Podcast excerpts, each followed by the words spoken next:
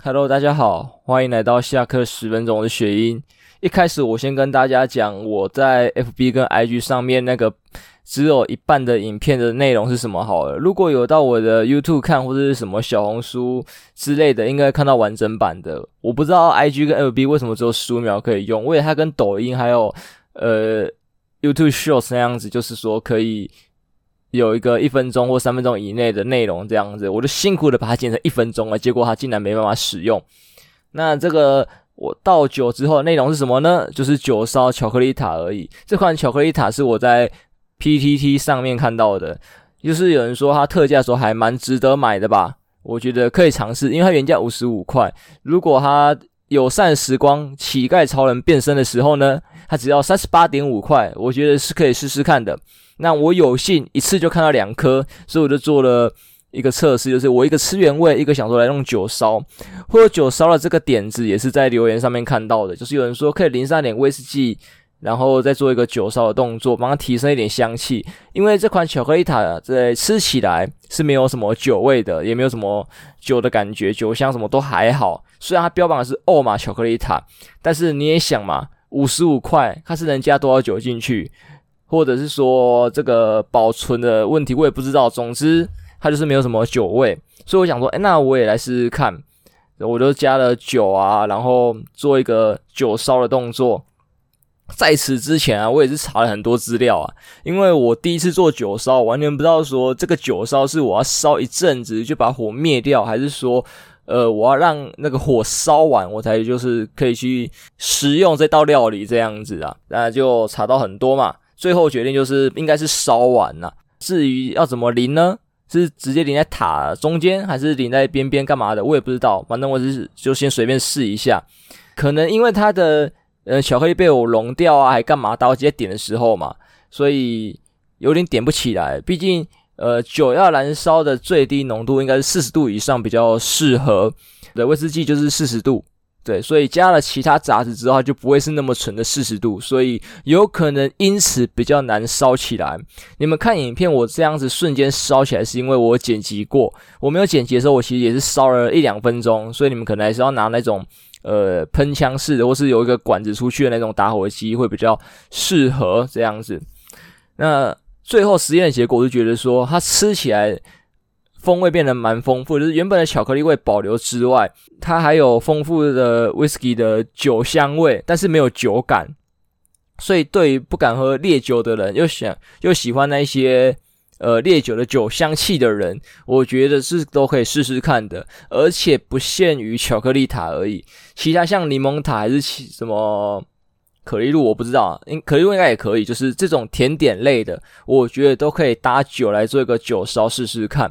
因为像酒的原料的风味嘛，他们有过雪莉桶，威士忌过雪莉桶嘛，然后菌是什么什么什么植物的，塔克还是塔克亚？对，塔克亚就是龙舌兰，对，就是这个植物。反正就是酒的香气其实是非常的丰富的，而且它就是植物嘛。是水果嘛，坚果嘛，对，大概都这种香气，它应该也很搭这些甜点。我们这些甜点理论上也都是吃这些水果嘛，坚果嘛，然后一些植物啊的香气嘛，对不对？的口味很少吃到那种咸甜点，还是有啦，还是有啦，就是对咸甜点好像也可以有，可以试试看搭酒。咸甜点应该会比较变成下酒菜的部分，诶，那就有点乌鱼子啦。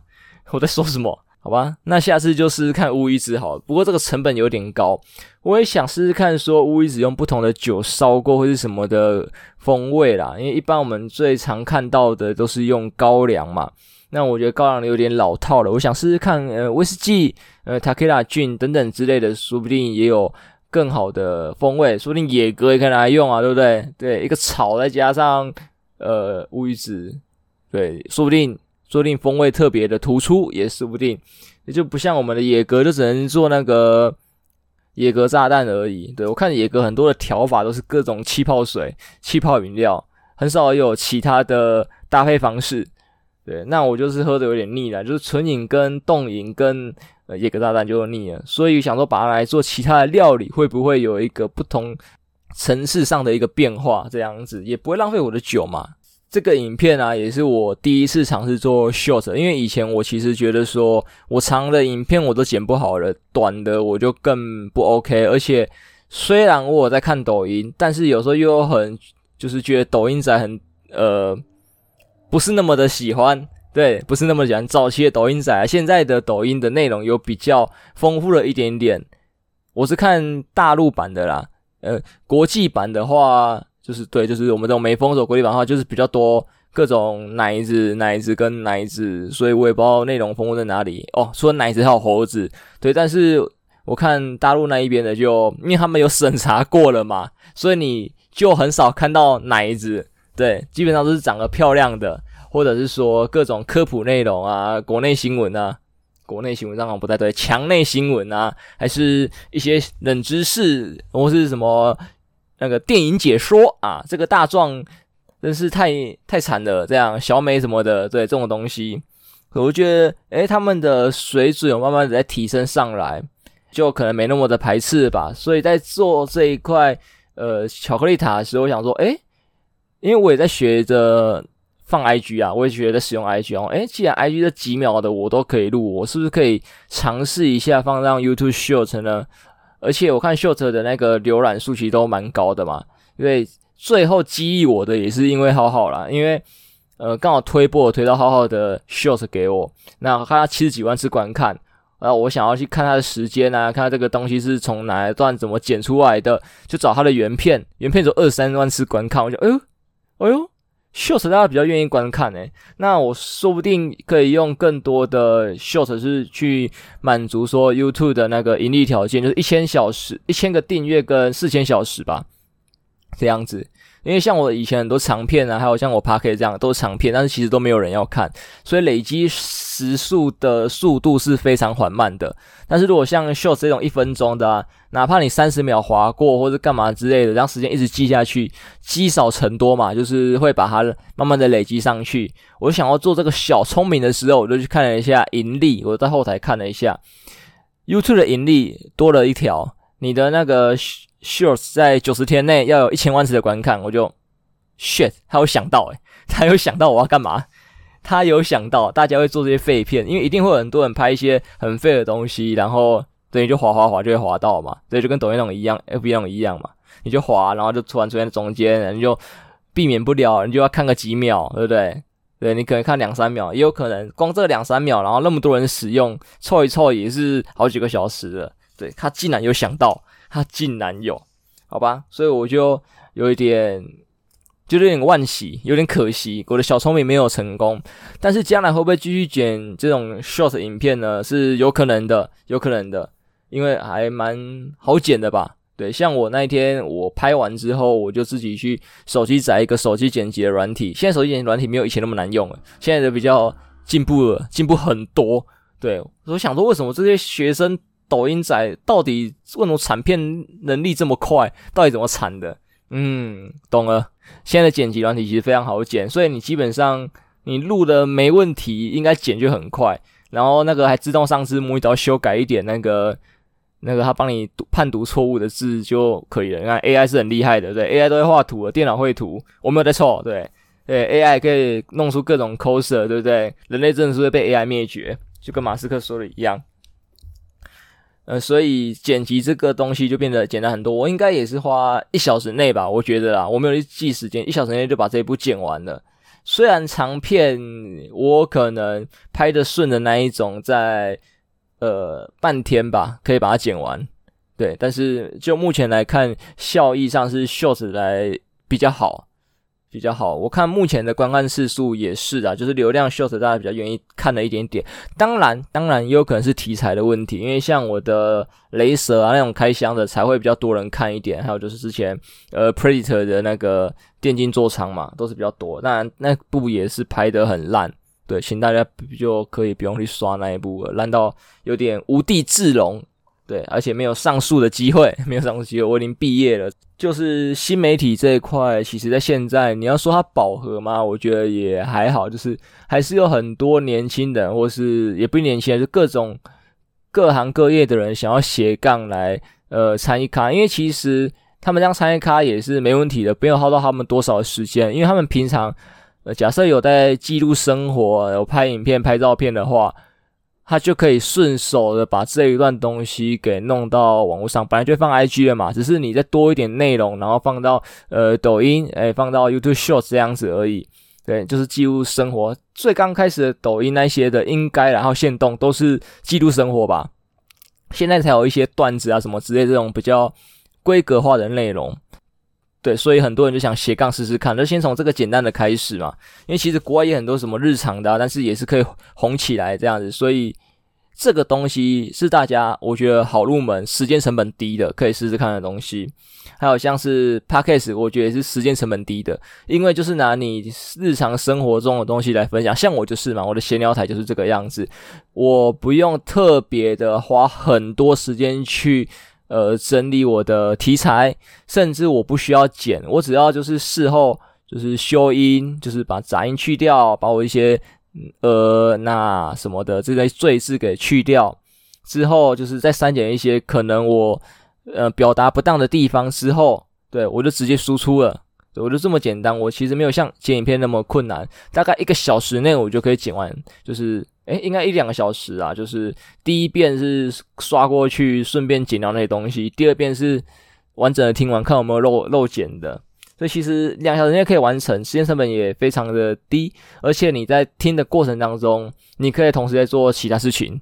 当然，有些人不行啊，但是我可以，我可以一心二用，所以就是变得非常的节省时间。为什么会提到这个呢？就是我朋友最近也有在想要接触 Podcast 这块领域，所以他就来给我请教一下。那这个请教我有点受宠若惊，因为我不知道是他刚好有在听，还是说为了开节目所以来听。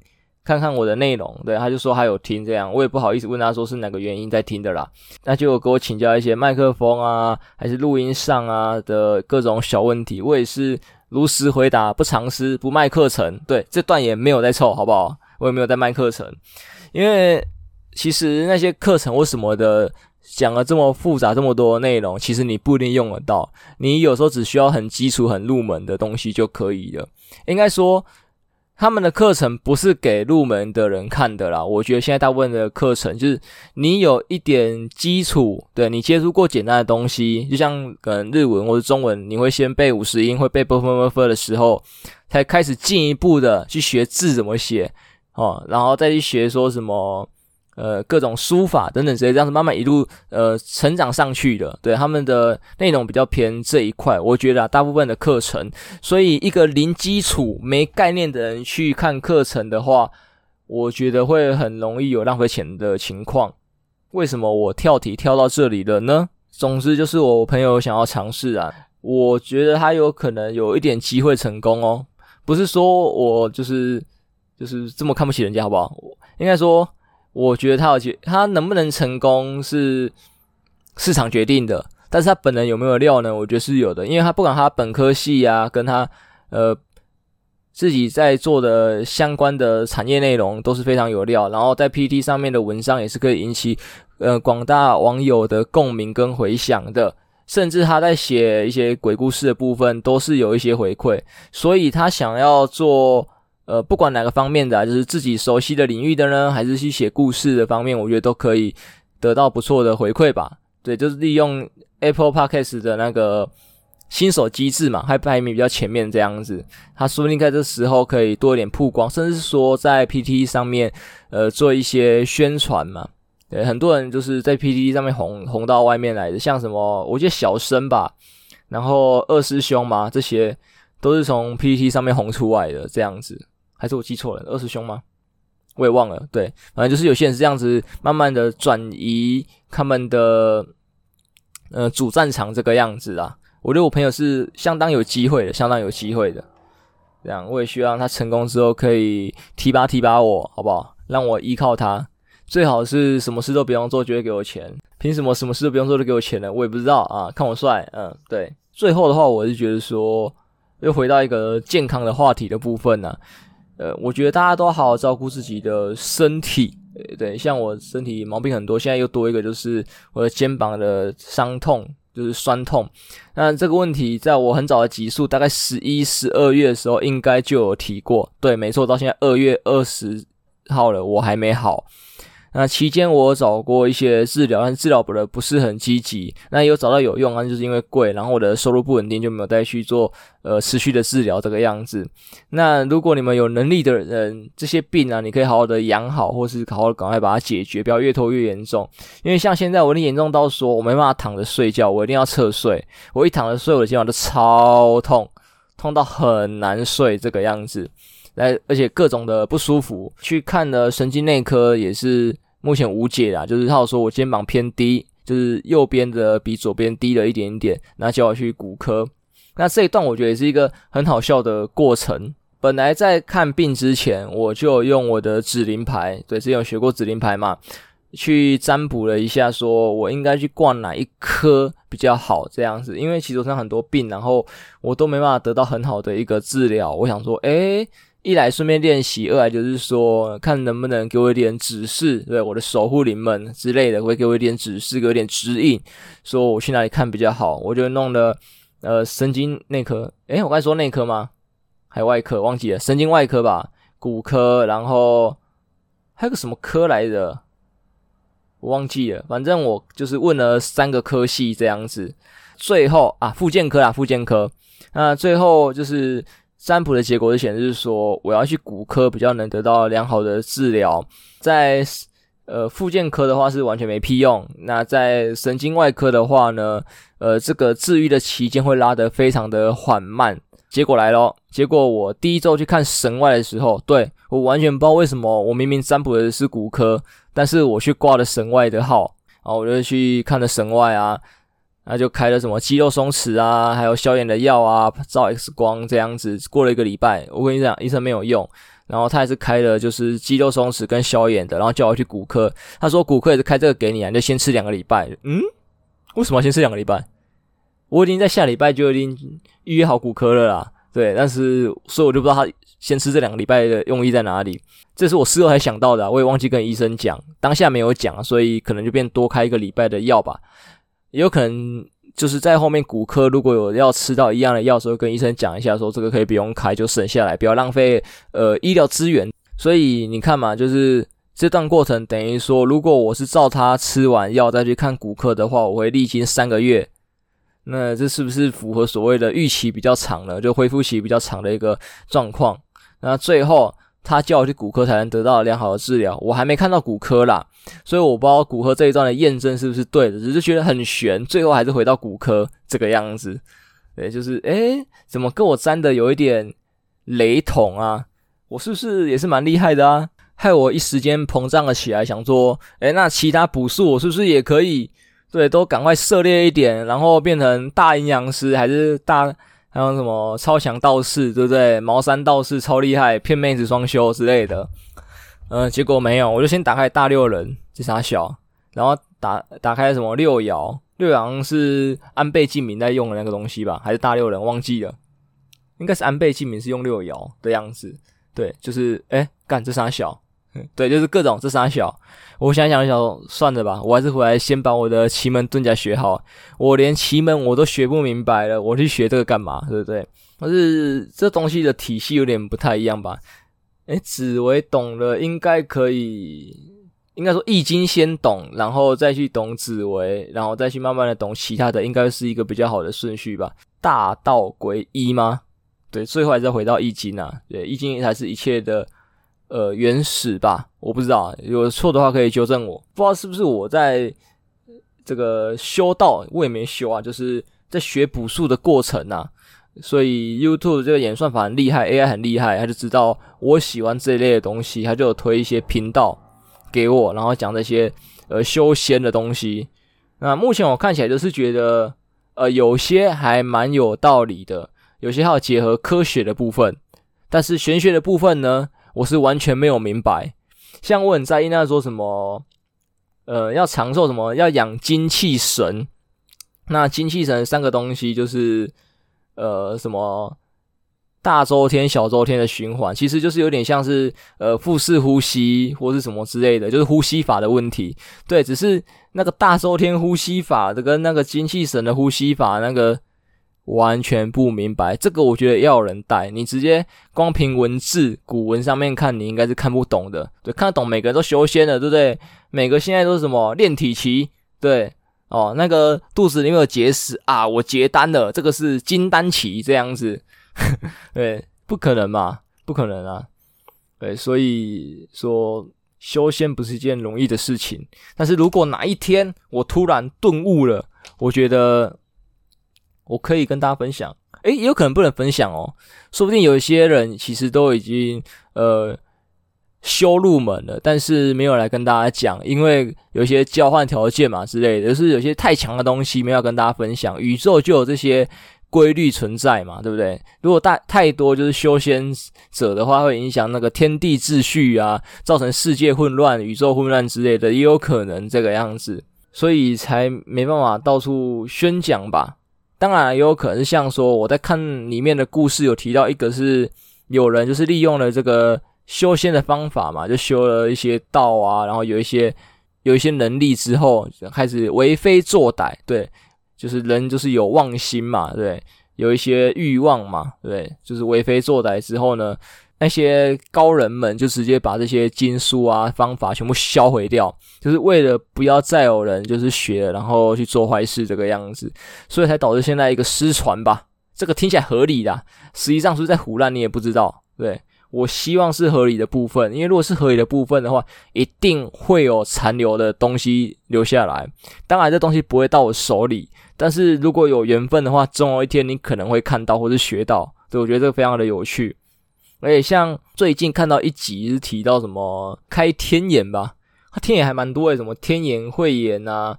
呃，透视眼啊，什么东西？也就是，其实天眼不是只有天眼哦，阴阳眼之类的，对，就是不只有什么天眼、阴阳眼之类的，还有更多不同的眼这样子，每个眼的能力是不一样的。我觉得哇，这个好屌，对，看过去看未来的啊，透视的啊，从天往下看的啊，什么的，对，就是不一样。而且在讲这些眼的时候啊，我们很一般很直觉就觉得说，这个眼是我们的眼睛看出去的。结果他是说，这不是，这是一个呃感受器的问题。对，你可能是脚啊、手啊、皮肤啊什么之类，随便去感应。对，你的天眼是这样子去感应到，然后在你的脑海中成像，所以并不是你的眼睛直接看到。这个可能就有点偏向大脑要开发的部分了吧？对，就科学来说啦，因为它里面有提到嘛，大脑的那个什么杏仁核。之类的，就是可以激发人的各种潜能。它里面有提到啊，只是人没有办法弄出来这个样子。也有想过天眼的有一种东西，我觉得跟那个人的视觉一样，人的视觉是三色嘛，三色去交叉，然后我记得是一千万种颜色。那有一种人的眼睛是可以看到四色的，他的世界会是一亿种颜色。诶，是一亿吗？一千万乘一千万，一亿亿种吗？忘了，好像就是一千万乘一千万的样子吧？诶，还是一千万的在在四方忘了，对，反正就是几亿种颜色这个样子，所以它可以轻易的看到这个东西的好坏变化。对，例如什么水果在腐腐坏的过程当中，在最一开始的时候，你从外表什么都看不出来嘛，那其实它已经在做腐化了，上面一定会有一些反应嘛，化学反应之类的。那这些试色的人就可以直接的看到，诶，这边颜色变了哦，不一样。这个苹果有一半是偏绿，就知道它现在已经在坏掉的过程当中了。对，他知道什么是最新鲜、最甜，干嘛之类，他都看得到。因为其实万物可能都呃更仔细的颜色去表现嘛。像我们在看很多东西，其实你在坏掉的时候，它都有一些颜色的变化。所以四色的人只是可以看到更细微的颜色变化，所以它可以感知的比我们多，感知的比我们快。对，所以其中一种应该就是这个，其实还蛮科学的，我觉得蛮科学的。再来还有一些可能就是大脑开发的部分了啦。那大脑开发，我最近有看到一个论点，我觉得还蛮厉害的，只是有点危险。就是说，他做实验说，把人的大脑呃挖掉一勺之后，他有没有有办法正常的呃活动？可以，对，可以，或者切掉之后可不可以正常的那个活动？可以。也就是说，大脑有一种保护机制。当你大脑损伤的时候，它会刺激其他的部位，就是其他的部分，然后去继续运行大脑的功能。那有时候刺激过头了，你就会开发出一些超能力，对，就是超强的记忆啊，超强的算术能力啊，干嘛之类都可能被开发出来。但是这个方法，对，如果你说破坏大脑方法，你有呃忘记是一半吗？还多少几率变成智障，呃，变成残废都有可能。对，就是几率一半一半，你可能会变天才，你有可能变智障。对，就是大家都可以要去赌的啊。当然，如果未来科技发达的时候，能不能直接用什么电流啊，还是什么东西去刺激脑部的话，去活化它，哇，那就不一样了哦。对，可以更简单的去开发各种超人类，这样科技的进步会迎来一个值的提升吧，对吧？你像那些科学家已经够聪明了，然后再用这个方法再激发他的剩余的部分、剩余的潜力，哇！这个超屌，然后一般人也可以激发出来的话也很屌，因为每个人想法不一样嘛，所以有可能那些一般人激发完之后，他们的想法再跟科学家的想法再融合在一起，就会变成一个新的，然后更厉害、更猛的想法、更猛的东西出现，这样子，这都是有可能的。其实科学就是这么的有趣吧？对，就是这么的有趣。我觉得这个都是可以去做一个试试看的啊。是，如果真的有，我也想要尝试看看吧。如果变智障的几率很低的话，我会想要尝试开发脑部。对，毕竟那些超能力啊、变种人啊、什么东西的电影我们看了那么多了，对，就想要自己有一些超能力，所以像透视啊什么的也好。其实我想过，不管什么超能力，你只要拿到任何一种，你都可以在这个世界致富。当然，这个超能力前提是你独一无二，或是极少数人拥有，对，不然就没有屁用了。像是好啊，天眼里面的一种是可以预知未来的嘛。啊，你去预知大乐透啊，别人也会的话，那钱就会被瓜分掉嘛。那很多人会的话，什么一亿的奖金分一分，剩一两百万，对，剩一两万这样子。而且那个台彩公司也觉得很奇怪吧？奇怪，怎么这一次中奖的人有个一百多万人？对，我他妈怎么会知道？那就没有用了。所以只要你一个人，只有你一个人知道，只有你一个人能用的能力，才是可以发财的。其实还蛮想要透视眼的，但是感觉预知未来比较好玩，比较厉害一点点。好啦，总之这期节目到这里吧，我也不知道讲啥小了，对，各种怪乱神，那我们下礼拜再见，拜拜。